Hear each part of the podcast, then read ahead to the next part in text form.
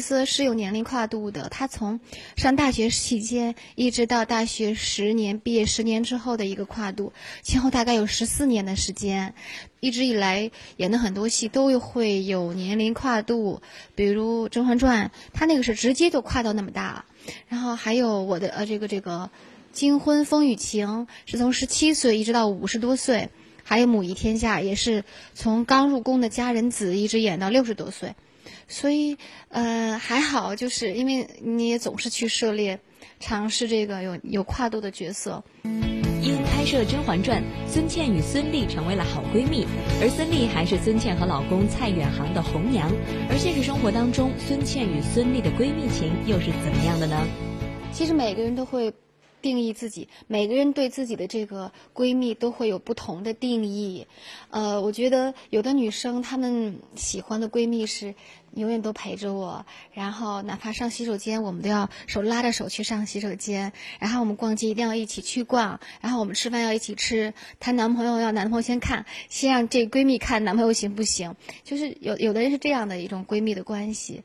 我从小呢是不太喜欢黏黏糊糊的一个人，对，然后从小就不理解为什么，就是嗯嗯嗯，好朋友就是好朋友，为什么上洗手间一定要拉着手去？所以我的我的这些闺蜜，无论是丽丽呀，还是马艳丽呀，还是马浩田呐，还有还有其他的我这个圈外的一些闺蜜，我们之间的这种相处模式都有点像男孩子，对，就是我们不是天天腻在一起，然后我们可能不在一起去喝咖啡聊八卦，然后我们也不在一起去一起拉着手去逛街呀吃小吃，没有这些。但是我们往往会在对方最关键的时候出现在他的身边。可是欺君之罪，就死罪难逃了。在《甄嬛传》中，因为塑造了温柔端庄、重情重义的崔槿汐，孙茜成为了炙手可热的女星。对于槿汐姑娘的深入人心，孙茜是否会感到压力，在新的作品当中尝试去超越呢？我觉得不存在超越，因为每一个角色都完全不一样，而且我喜欢每次演完全不一样的角色。我很少，如果有一天我再去演一个类同于锦汐的角色，可能会存在类比性。嗯，对。但是，因为至今为止我还没有去重复演类似锦汐的角色，所以还不存在超越或者是比较。我希望我这一生能演的很多角色都是不一样的，会让每个每一个人都看到以后都呀，这还是孙茜吗？快看看演员表，说哟这是孙茜。然后演下一个角色的时候又看，哎这人好面熟啊，这人是谁呢？快看看字幕，说哦这人是孙茜，跟之前完全不一样。我特别喜欢，我说我特别享受这种嗯过程，我喜欢用我的表演带给大家惊喜，然后让别人觉得呀，他可以演那样的那么多的角色，然后每个角色都完全不一样。最近，细心的观众可能会在很多新的领域发现孙茜的身影。比如说，二零一四年的金鸡百花电影节上，孙茜就当起了主持人；而真人秀《女神的新衣》当中，孙茜又尝试设计服装、走 T 台秀；而电影《我的青春命友》的主题曲也竟然是孙茜来演唱的。很多的领域我一点都不排斥，然后我都想去尝试尝试，我都觉得。呃，挺好玩的。比如说这次金鸡百花节的开幕式，但是，嗯，做主持人我不是第一次了。对，从小在甘肃电视台就做少儿节目主持，那时候我还是一个学生呢。从那里走出来，一直以来都在做主持，只是后来大学毕业之后才改行做话剧拍戏。嗯，所以主持人我倒不陌生，但是比如说像这个电影的主题曲是我唱唱歌，呃，还有那个女神的新衣去做衣服，然后还要走 T 台，这都是对我来说是陌生的。然后，呃，挺挺挑战的，非常非常挑战。对，唱歌也是哈，每天都是晕的，就是不知道怎么发音呢，一唱就唱成民歌了。然后，对，然后，呃，等等吧，还有这个。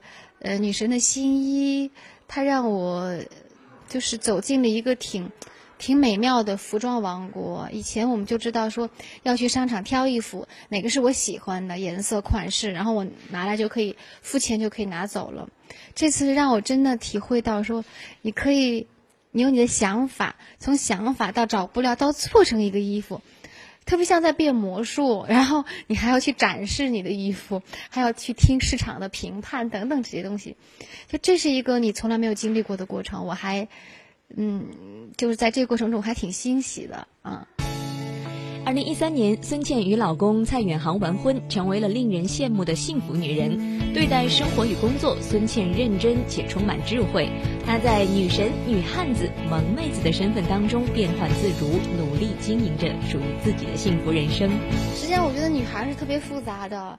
对，呃，比如说，我觉得我我在工作的这个过程中挺女汉子的。她不是说你特别爷们儿，而是说，就是。比如说，有的时候我的工作强度特别的大，几乎没有睡觉的时间，然后一直能扛下来，就觉得自己还挺女汉子的。然后呢，嗯，但但每个女生她对自己都有要求，对自己的那份要求，无论是内心的这种，呃，这是精神方面的东西，都挺。挺女神范儿的，每个女生都希望自己的那个内心世界是一个女神，是干净的、纯净的、上进的、善良的。然后回到家呢，尤其是在自己爱人面前呢，就完全是萌妹子来的。所以我觉得不一样，就是我觉得最重要的是，你别弄反了，你不要在自己的爱人面前把自己当成女汉子。对，然后在自己的闺蜜和家人和朋友面前，把自己那个冷冷成一个女神的样子，然后，对我觉得这样就好。然后带你出门工作的时候，别让自己当萌妹子，因为我觉得那样你没有办法很好的去跟大家工作，你还是要有担当。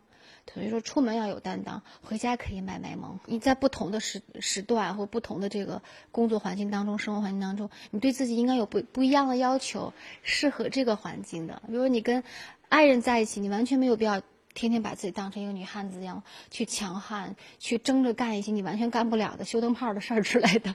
对对对对对，你这样会让男人觉得他没有用武之地了。对，他就没有自信心了。你反而你越萌，他越觉得哇自己好强悍，什么都可以干，对他就会越好。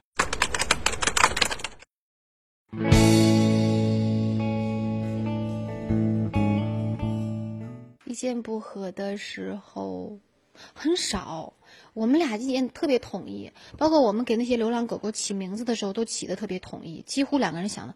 我们经常会互相打电话，就是我打过去的时候，他说我正在拨你的号码。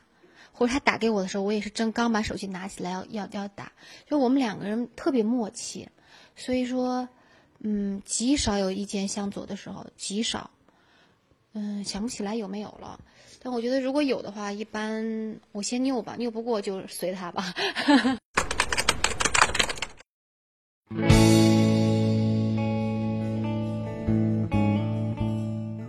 宝宝这个事儿是这样的，就是可能爸爸妈妈很希望他来，但他还有一个自己的档期，所以我就觉得好像他最近没档期。虽然我也挺期盼能够生到马年的，对，呃，大家都很喜欢马这个动物，它很善良，它又很勤劳，对，然后，嗯，但是人家就是没有档期，所以我就等等看看猴年。其实有，其实有计划。对，但他真的没档期，所以我也没有办法，我就看吧，今年过去看看，明年后年。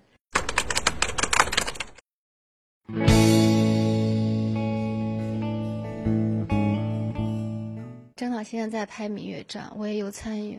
呃，在这个戏里，我演我演的这个角色跟跟孙俪的这个感情更深了，然后，呃。